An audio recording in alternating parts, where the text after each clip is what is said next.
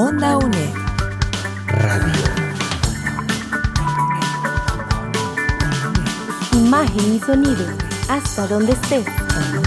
OndaUNED.com.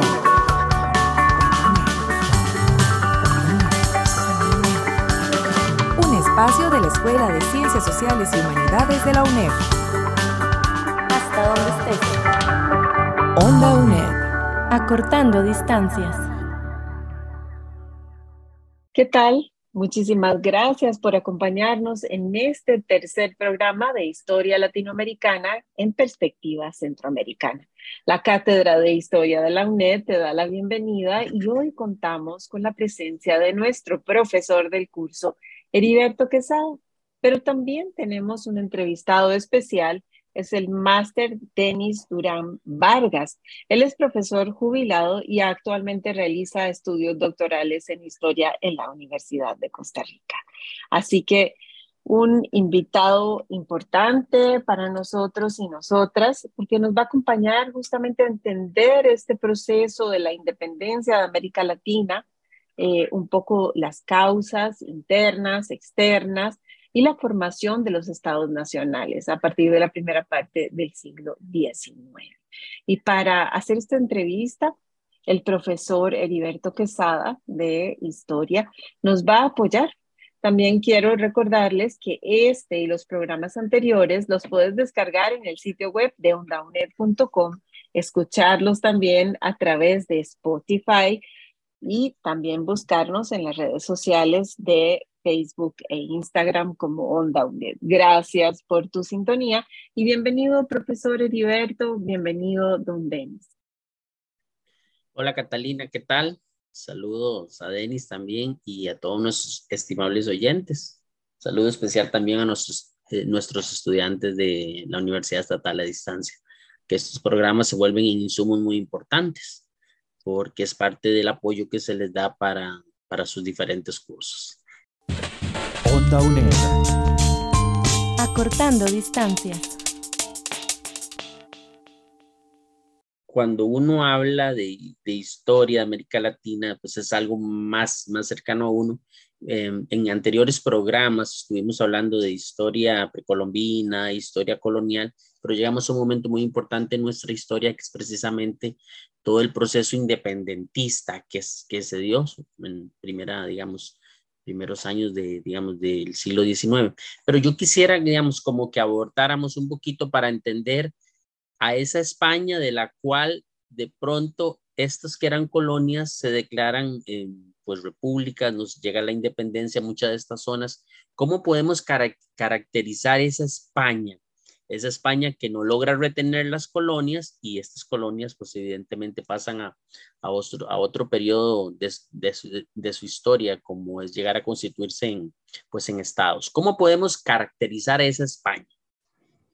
Bueno, primero que todo, buenas tardes, gracias por la invitación. Eh, pues sí, España estaba pasando, uh, había pasado por un proceso bastante interesante que inicia, digamos, en el siglo, en el siglo XVIII, a través del proceso de las, de las reformas borbónicas, sobre todo, que hicieron un proceso de reestructuración de, de tanto a nivel interno del, los, del gobierno de la, del, del reino de, de España, como en lo referente al a, a, la administración de las colonias, sobre todo porque, digamos, España había sufrido un proceso en el cual había ido perdiendo un poco ese papel de potencia a nivel mundial. Y aunque tenía un imperio muy grande, era un imperio muy, muy desorganizado. Con la llegada al poder de los, de los, de los reyes de la dinastía Borbón en el siglo XVIII, específicamente Felipe V en el año de 1713, empieza un proceso de reformas para reestructurar este sistema y se establecen una serie de, de, de transformaciones, de cambios en la administración colonial, con el objetivo precisamente de de, sujetar aún más la colonia, que se les estaba, por decirlo de alguna manera, eh, la habían dejado de cierta manera un poco más, más suelta, más libre. De, y entonces, con las reformas, lo que se quiere es una mayor centralización, un mayor control sobre, sobre el, la, administración en los ámbitos este, económico, político, social, la administración de las colonias en que tenían en América.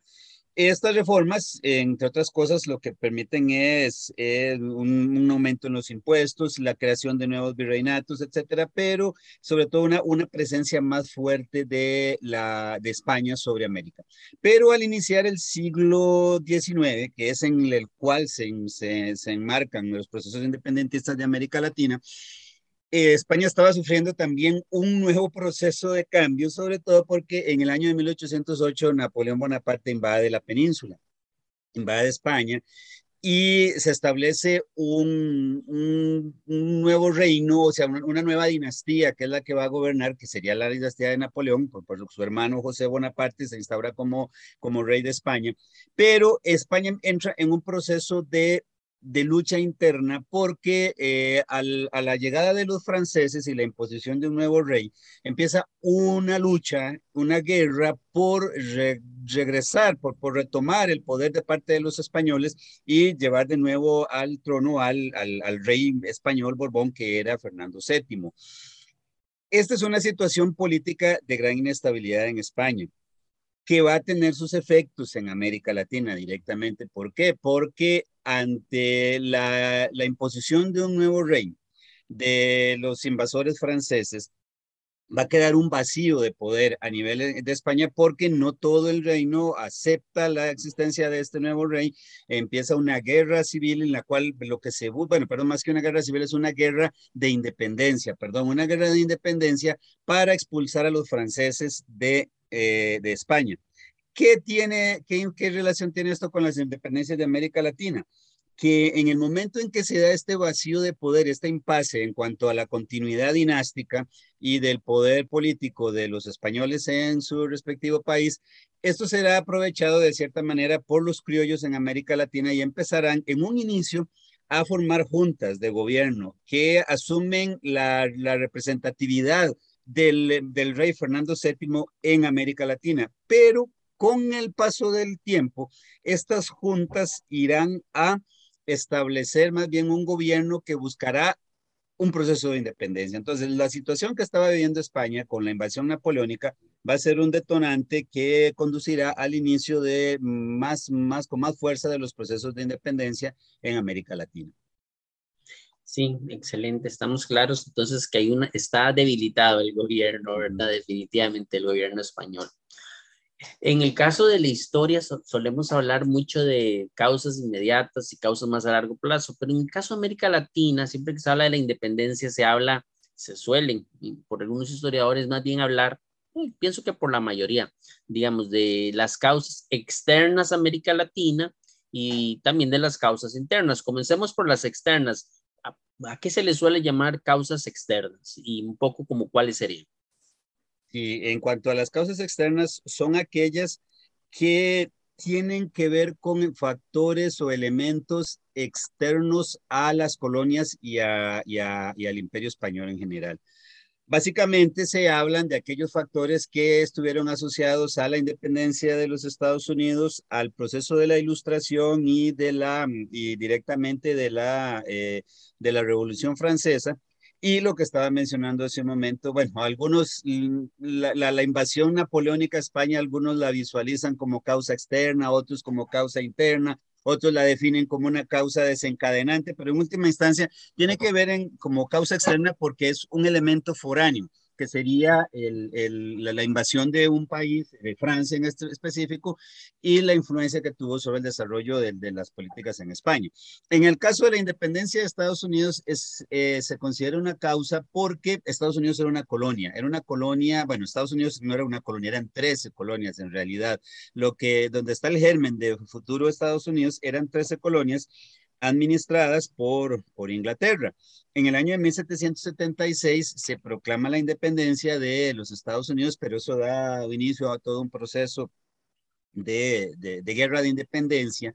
¿Esto qué tiene que ver o cómo influye? Esto influye porque los criollos, sobre todo los criollos que eran, digamos, los, los hijos de españoles nacidos en América y eran los que tenían más interés en asumir un papel más protagónico en, en América, eh, en las colonias españolas en América, eh, los criollos van a ver un ejemplo de que países o territorios que eran colonias en el continente americano habían logrado independizarse de, de, su metrópoli, en este caso de Inglaterra. Entonces, esto sirve como un ejemplo, un ejemplo a seguir por parte de, las, de, los, de los países, de las colonias eh, hispanoamericanas. También eh, la ilustración y la revolución francesa tienen una fuerte influencia en el caso de la ilustración porque, bueno, el siglo XVIII, el llamado siglo de las luces, el desarrollo de todo el proceso de la, de la ilustración, es un movimiento intelectual en que, que busca poner al ser humano en el centro y busca el desarrollo del pensamiento, el desarrollo de las ideas. Y dentro de este proceso de la ilustración surgen varios filósofos que van a, a, a proclamar los derechos del, ser humano, que van a hablar de las libertades del ser humano, que hablarán, por ejemplo, de que los gobiernos deben ser elegidos por el pueblo, de que existe la soberanía del pueblo, de que el pueblo tiene derecho a decidir eh, su propio destino y a escoger a sus propios gobernantes, en contra de las de las premisas políticas que existían en ese momento, que eran las del absolutismo, en el cual el, el, poder era ah, ostentado por los reyes, que se heredaba de, de padres a hijos, por la vía masculina principalmente, y se, digamos, se, se, recurría a la idea de que por derecho divino habían sido colocados en el poder y que por lo tanto ese, de ahí era donde provenía su derecho. La soberanía no estaba en el pueblo, sino que estaba en, en, en un rey, en un soberano, por eso mismo se les llamaba soberano. En cambio, las ideas de la ilustración hablan de que la soberanía está en el pueblo y que el pueblo tiene derecho a, a poner sus propios gobernantes e incluso se hablaba de que tenía derecho a quitar a aquellos gobernantes que consideraban que no, que no actuaban en beneficio del pueblo. Y generalmente eso era lo que ocurría con los, con los gobiernos despóticos, con los reyes que gobernaban para sus propios intereses y no para el de la mayoría. Entonces, estas ideas de la ilustración van a calar hondo entre los intelectuales eh, de las colonias y sobre todo los criollos, como les decía, y esto va a generar entonces que empiece el germen de ese deseo de, de, de, de independizarse de ese deseo de obtener esa libertad, de ese deseo de tener un gobierno propio en cada una de las diferentes regiones. Y la Revolución Francesa, pues que, que es, es hija en cierta medida de la Ilustración, porque estas ideas de la Ilustración, muchos de ellos eran los filósofos de origen francés, van a calar hondo también en la sociedad francesa, que llevarán al derrocamiento del, de, del rey Luis, Luis XVI y su posterior ejecución, eh, igual los criollos se dan cuenta de que con este proceso revolucionario en Francia que se inicia en 1789, que lleva a la destitución de uno de estos monarcas que tenían ese poder divino, por lo tanto, eh, sirve de ejemplo también de que pueden obtener sus procesos de, de independencia. Y de ahí es de donde viene, porque estas causas, bueno, también se habla de la independencia de Haití, que, que a raíz de la Revolución Francesa una de sus colonias, que es Haití, se, se lo, logra su independencia en 1804 y esto va a ser un ejemplo también para los países, para, digo, en este momento para las colonias eh, de, españolas en América que podían también iniciar sus procesos de independencia. Podemos hablar en cuanto a las causas internas, ¿verdad? Porque ya cambiamos el ente, como uh -huh. que nos enfocamos en un panorama más amplio, ¿verdad? Pero cuáles serían esas causas internas, ¿verdad? ¿Por qué se les llama así? Y que juegan un papel determinante, porque no todo vino de exterior, hubo algo aquí. Aquí hubo incluso guerras y demás, pero entonces, ¿cómo, cómo entender las causas internas? Bueno, mencionando algunas, exactamente como usted muy bien dijo, Heriberto, son las la que surgen al interior de, de, los propios procesos políticos, económicos, sociales que se daban en América y en España. El, primero, eh, los criollos, como mencioné hace un rato, eh, los criollos eran, eran los descendientes de los españoles, la, la, clase poderosa, por decirlo así. En América eran los, los españoles de sangre, nacidos, eh, perdón, de sangre no, de que, que, que, nacieron directamente en España. Ellos eran los únicos que podían ejercer, ejercer cargos, cargos públicos, los peninsulares, los nacidos en España. Los hijos de estos españoles, los criollos, no tenían ese derecho. Entonces, los criollos estaban deseando asumir el control y el poder político en sus respectivos territorios, asociado esto también al, a poder ejercer el poder económico. Entonces, tenían la riqueza, pero no tenían el poder político. Entonces, los criollos, la única salida que encontraban para poder asumir el poder político en América era la independencia. Mientras siguieran siendo eh, colonias españolas, no podrían ejercer el poder político. Solo lo lograrían a través de la independencia. También otra, otra, otra de las causas es el, el monopolio comercial que mantenía España con, con, con, las colonias en América. ¿Qué era esto? Era, consistía en que no existía una libertad en cuanto al comercio sino que España determinaba qué productos se, se, cultivaban, qué productos se comerciaban con España. Eh, no existía la libertad, por ejemplo, las colonias americanas no podían comerciar con, con, con, Inglaterra, no podían comerciar con Francia, solo podían comerciar con, con, eh, con España. Entonces, este control tan férreo que existía en el ámbito comercial por parte de España, eh, hacía que los criollos no pudieran desarrollar sus actividades económicas con libertad y la única manera de poder lograr esa libertad económica era a través de la, de la independencia. Estos, estos son, por mencionar algunas de las principales, de las principales causas, se pueden hablar de otras. Por ejemplo, la administración colonial se preocupaba más por la situación española que, la, que por la propia situación de las, de las colonias. Entonces, eh, los, y eran ellos los que gobernaban. Los, los criollos, sobre todo aquí es, fundamental la, posición de los criollos. Los criollos son los que van a llevar a cabo todo este proceso. Hubo también movimientos de origen indígena en algunos, en algunos países, pero básicamente son los criollos, porque ellos son a los que les más les interesa la independencia para poder asumir un poder político y así consolidar también su poder, eh, su poder económico apoyando a mi gente, educando a Costa Rica, rescatando tradiciones, Radio Nacional. Onda UNED. Acortando distancias.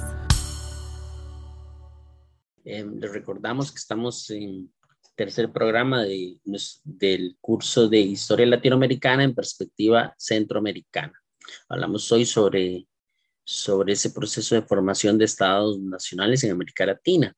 Y de hecho, Denis, ahora sí quisiera que profundizáramos en este tema, porque la gente suele pensar independencia y como que ya ahí, ya, ya surgieron los estados y ya ahora sí, como pienso que mucha gente se imagina así como una fiesta y ahora sí ya vamos, pero no fue así. Hay todo un proceso de formación, ¿verdad? Incluso hoy hay gente que habla que hubo estados que nunca terminaron de cuajar, por decirlo así. Pero bueno, entonces, ¿cómo entender eso que podemos llamar ese proceso de formación que se dio a raíz de los movimientos de independencia?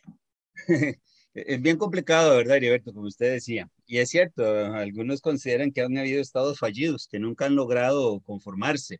Eh, en realidad eh, fue un proceso complicado porque eh, las luchas por la independencia, como lo estaba mencionando hace un rato, en su gran mayoría fueron, lideradas por los criollos, pero la, sociedad latinoamericana no estaba conformada únicamente por criollos. Era, era, había una gran diversidad, estaban los indígenas, eh, siempre marginados, oprimidos, existían las poblaciones negras también, este, algunas viviendo en condiciones de esclavitud, otras eh, que, que, vivían en unas zonas marginales de algunas zonas de nuestros territorios de América Latina. Eh, bueno, en ese momento todavía las, las, colonias y, los recientes estados surgidos en el proceso de independencia que se inicia aproximadamente en 1810. Eh, entonces, cuando se da el proceso de independencia, en principio surgen eh, estados que eran herederos de las antiguas divisiones administrativas que tenía eh, España en América. Por ejemplo, existía el virreinato de, Nueva España, que se convierte en México, la Capitanía General de Guatemala, que viene a dar origen a la República Federal Centroamericana el virreinato de Nueva Granada, que en, instancias, en la primera instancia se convierte en la Gran Colombia, en realidad se llamaba Colombia, hoy le decimos Gran Colombia para diferenciarlo de la Colombia que tenemos hoy, pero que de esa, de esa gran república surgen luego tres estados que fueron Ecuador, Colombia y, Venezuela. Por otro lado, el virreinato del Perú, del cual se, surgen otros territorios más. Entonces, surgen en inicio organizaciones estatales pero que no tenían claro qué era lo que estaban haciendo. Eso es uno de los principales problemas que teníamos. Los criollos de repente, pues sí, querían independencia. Eh, tenían algunas ideas, seguir ejemplos, seguir el ejemplo de los Estados Unidos, eh, seguir el ejemplo de lo que se había hecho en Francia con, con la Revolución Francesa también. Pero había luchas internas, había luchas internas entre los mismos grupos criollos. Existían, por ejemplo, en, en general se dio una gran división, liberales, conservadores los que querían independencia, los que querían seguir siendo parte de España, por ejemplo. Entonces, hay una serie de luchas internas, hay una serie de enfrentamientos internos que se dan inicialmente de parte de los grupos de los criollos. Pero entonces, en el momento que se logra consolidar el proceso de independencia en algunos de forma pacífica, como fue en el caso de Centroamérica, otros después de las guerras de independencia, como fue en el caso de la mayoría de los países de Sudamérica, los, los criollos obtienen la independencia y se ven ante una situación de que no se sabe qué hacer.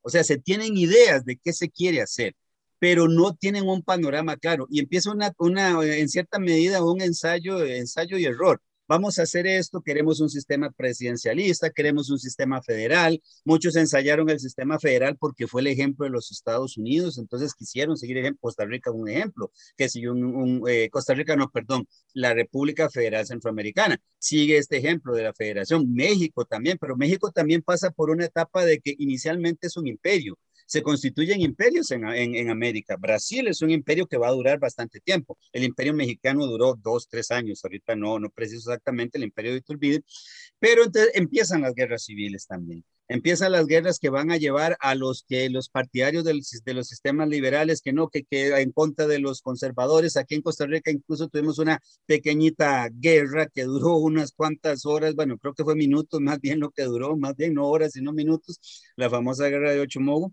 Eh, que, era, que era un ejemplo aquí en Costa Rica de lo que pasaba en los otros países latinoamericanos. hubo, hubo, países que tuvieron que enfrentar largos procesos eh, de guerras civiles, de luchas cruentas entre los, los entre hermanos para lograr constituirse como estados.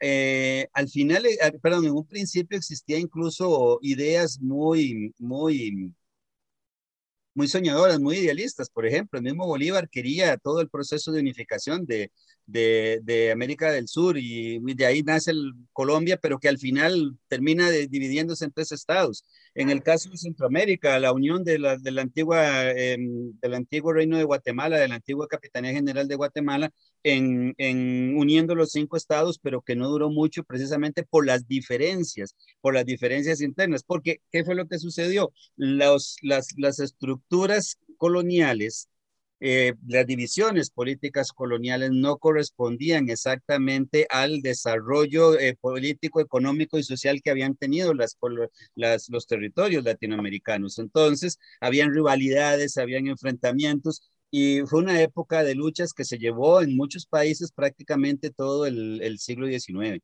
Algunos países todavía en el siglo, inician el siglo XX en procesos de conformación eh, territorial, este, de, de nación, y en el caso de Costa Rica, pues sí, fue un caso, cada uno fue diferente, pero Costa Rica, pues prácticamente es todo el siglo XIX en que se lleva todo este proceso de conformación de, Estado, pero insisto, otros países lamentablemente tuvieron que enfrentar eh, guerras terribles, dictaduras, por ejemplo, algunos con procesos de dictaduras eh, terribles que, que terminaron terminaron enfrentando a, países también con guerras, con guerras, la, guerra del Pacífico, por ejemplo, la guerra de la Triple Alianza, en, el caso de América del Sur, en el cual se van enfrentando estados para poder hacer territorios. Y al final, bueno, al final el mapa político es el que tenemos hoy, producto de toda esta época del, del siglo XIX. Nos quedan unos tres minutos más de programa, Denis. Quisiera que retomáramos una idea a propósito de lo que se conmemoró el año pasado, 200 años, digamos, de la independencia de Centroamérica. En dos, tres minutos, Denis, ¿qué pasó con eso que se llama República Federal Centroamericana, que no se estudia mucho en nuestro país, ya marca un poco nuestra idiosincrasia como costarricenses, ¿verdad? Muchos estudiantes yo creo que ni siquiera saben que eso existió, ¿verdad? Este, ahí hay una visión, digamos, de, de, los grupos que dirigen el país. En, en dos, tres minutos, Denis, ¿qué pasó con ese sueño, verdad, de Francisco Morazán y algunos otros, verdad? Pero pero por ejemplo, Francisco Morazán es todo, es todo un héroe en Honduras, tiene una semana en octubre, es vacaciones en, en, Honduras, ¿verdad? Este, en tres minutos, Denis, ¿qué pasó con eso llamado República Federal Centroamericana? Qué complicado en tres minutos. Y, y, y, a Morazán, el, el, héroe de la República, el héroe, el, el héroe eh, hondureño, lo fusilamos aquí en Costa Rica, eh, porque vino a Costa Rica a tratar de cumplir su sueño y, y al final los costarricenses pues se rebelaron, nos rebelamos y terminamos fusilándolo. Bueno, eh, cuando se da el acta de independencia del 15 de septiembre, inmediatamente en la misma acta se establecía que se iba a formar un congreso, un congreso en el cual llegarían representantes de todos los, los territorios que conformaban la, antigua eh, em, em, Capitanía General de Guatemala para decidir la forma de gobierno que se iba a establecer. Este proceso, que debía iniciar el año siguiente, en 1822, se retrasó precisamente por la existencia del Imperio Mexicano. En el momento en que se conforma el Imperio Mexicano, Centroamérica, estos pequeños territorios, que, que, que algunos de estos territorios ni siquiera se hablaba de, la independencia, como sucedía en Costa Rica, que de repente pues llega la noticia ya bueno, nos vamos a independizar de todo aquello, e, entra en esta duda nos independizamos, conformamos un Estado independiente, nos unimos a México porque México había enviado emisarios invitando a los territorios a unirse al imperio, el imperio de, de, de Iturbide. Entonces, es una época de, inestabilidad estos primeros, estos primeros años. Entre 1821 y 1823 es, es un proceso de inestabilidad porque están estas luchas internas sobre si nos unimos, no, no nos unimos y cosas por el estilo. Al final, cuando el imperio mexicano desaparece en 1823, entonces definitivamente los, los diferentes territorios centroamericanos envían sus representantes a Guatemala para conformar un, un, Estado, una república, la República Federal Centroamericana. El, el Congreso Federal salió en 1823 y en 1824 es cuando definitivamente conforman este Estado, esta, esta república, conformada por cinco estados, pero que se pelearon entre ellos. Denis, muchísimas gracias. Yo encantado con la entrevista. Espero tenerlo en el próximo cuatrimestre aquí. A todos, muchísimas gracias. Nos vemos en los siguientes programas. Un gran abrazo y la mejor de las suertes. Nos escuchamos en la última entrega de este curso, así que esperan. Onda UNED.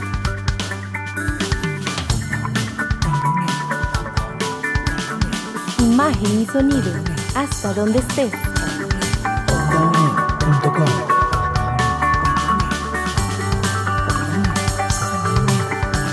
Busca nuestras producciones en ondaunet.com y seguinos en redes sociales. Hasta donde estés. Onda UNED. Acortando distancias.